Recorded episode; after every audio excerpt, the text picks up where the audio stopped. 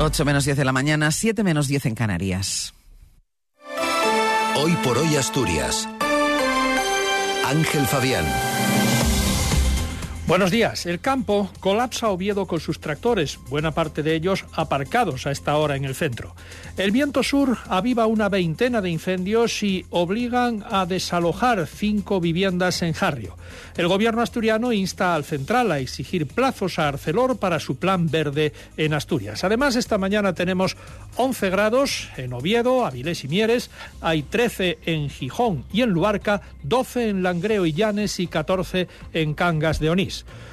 Hoy estará nuboso o cubierto, con precipitaciones débiles y dispersas por la mañana y más frecuentes, probables e intensas por la tarde.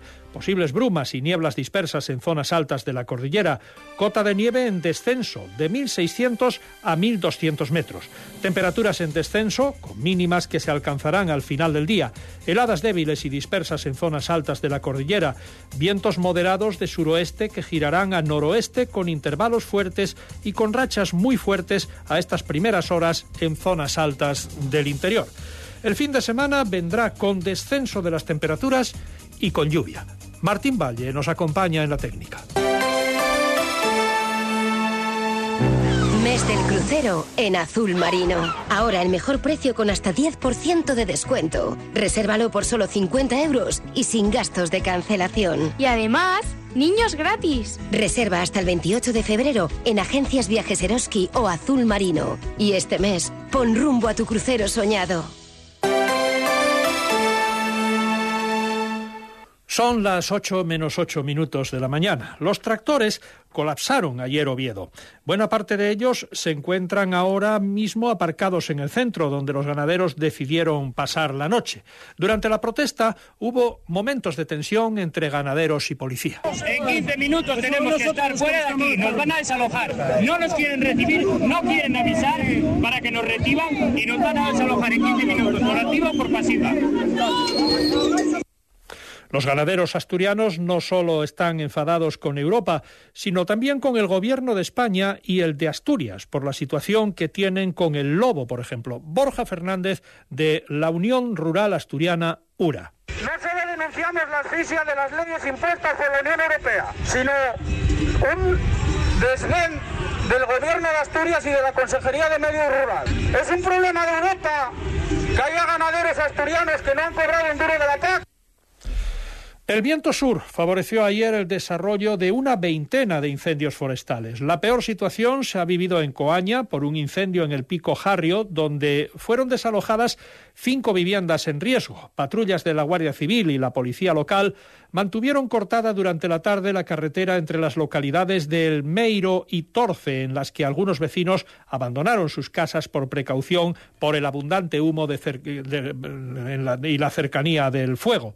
También eh, fue desalojado el colegio de Jarrio, fueron cerradas las dos gasolineras que hay en esa zona y el hospital comarcal sufrió cortes puntuales de suministro eléctrico.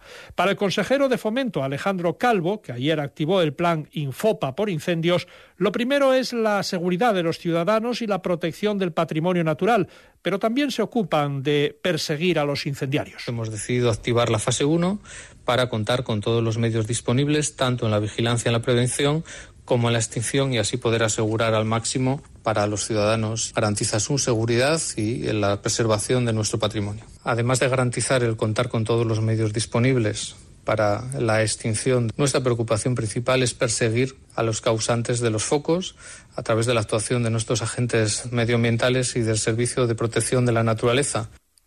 Según la última actualización del Servicio de Emergencias del Principado, ayer, a última hora de la tarde, se contabilizaban 20 incendios forestales en 15 concejos de todo el territorio asturiano, de los cuales 13 permanecían activos, cuatro estabilizados y tres controlados. Los concejos con más fuegos eran Langreo, Cangas de Onís y Ribadesella. El Ministerio de Transición trata de lograr que Arcelor se posicione sin demora sobre el futuro de sus inversiones en Asturias, un asunto que ha tratado el presidente del Principado, Adrián Barbón, en sendas reuniones con sindicatos y patronal. La consejera de Industria es Nieves Roqueñi. El escenario es eh, pues, eh, que, el, Ministerio eh, arranque una decisión a Mital, al, al, empresario, para saber eh, en, qué escenario nos estamos moviendo y ese es el, el donde, cómo estamos trabajando.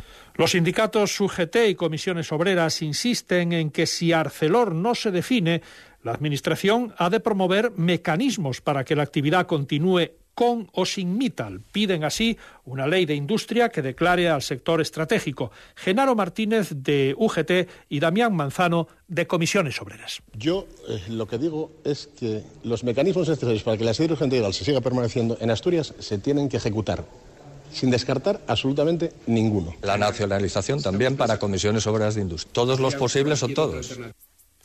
Lo principal para la presidenta de la patronal, la Federación Asturiana de Empresarios, María Calvo, es que las condiciones sean competitivas para Arcelor y que el precio de la energía sea adecuado pues la empresa eh, tenga las mismas condiciones que en el resto, ¿no? Y creemos que, así es como pues, solventaríamos la, primera de, las incógnitas y a partir de ahí, pues eh, se podrá exigir a, a la empresa, ¿no? El Consejo de Administración del Consorcio para la Gestión de Residuos Sólidos de Asturias, COGERSA, ha aprobado ayer la adjudicación del contrato de gestión externa de los subproductos que se obtienen en la nueva planta de tratamiento de basura bruta, fracción resto. En concreto, se conceden 20.000 toneladas anuales de material bioestabilizado a la empresa Econova Ambiental SL, que Cogersa pagará a razón de 17 euros con 80 céntimos la tonelada.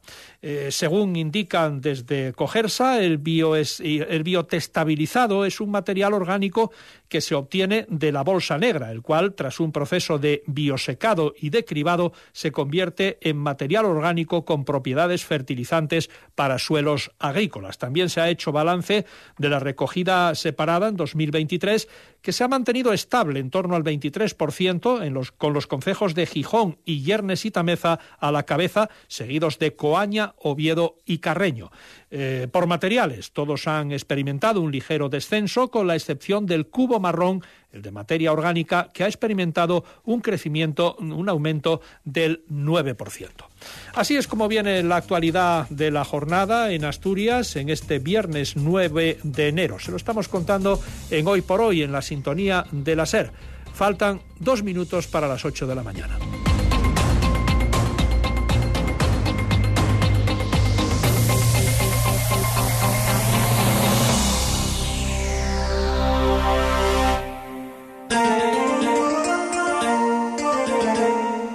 Ser Gijón. Mira pa' ahí. Pa' ahí. ¿No lo ves?